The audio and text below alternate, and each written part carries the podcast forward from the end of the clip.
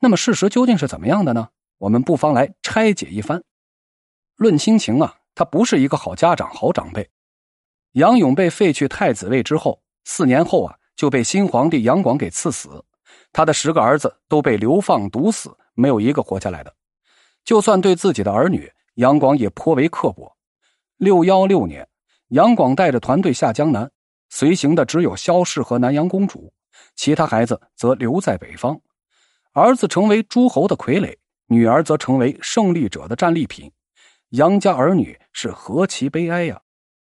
论治国，他没有爱民的慈悲心。无论是修长城、筑洛河、挖运河、出边塞，那都是动用几百万人的大工程。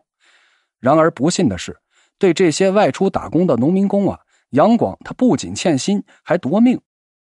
工程结束后啊，民工能活下来一半那就不错了。论做人，他缺乏最基本的诚信。六一五年，杨广北上巡视边塞。结果被突厥人给包围在了雁门，整整一个月都没能冲出去，也没有人来救援。于是基便说：“请陛下重赏将士，停止征辽东。”杨广说：“好，就听你的。”但突厥撤退之后啊，他却忘记了原先的许诺。他不仅没有奖励秦王的功臣，反而开启了第四次征辽东，尤是朝野离心呢。他是一个极端自我的人。他有才华，有志气，想要做出一番惊天动地的大事业，并且呢，有付诸实现的勇气和魄力。他也确实做出了前无古人的伟大业绩。浩荡的大运河至今仍是最重要的水道之一，是分离三百年的江南重聚中国之心。而日本唯一对中国称臣的时期啊，就是隋炀帝的在位年间。但这世界上总有一种人，他们觉得自己高人一等。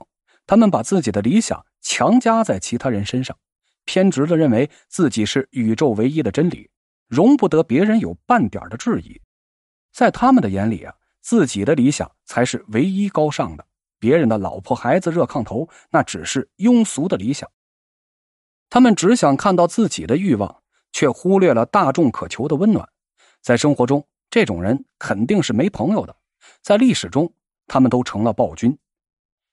六一八年，杨广死于江都，萧皇后呢用床板钉了一副棺材，才将不可一世的丈夫是草草安葬。那地方啊，在如今的扬州雷塘。二零一四年呢，我曾经专门去过隋炀帝陵，从这大门口走进去，虽然神道两边种满了松柏，陵墓也被修葺的整整齐齐，我却感到是冷飕飕的。偌大的陵园只有两个人，一个活着，一个死了。我一步一步往前走去，离他越来越近时，我就在想：这一会儿到他身边，我跟他说点什么呢？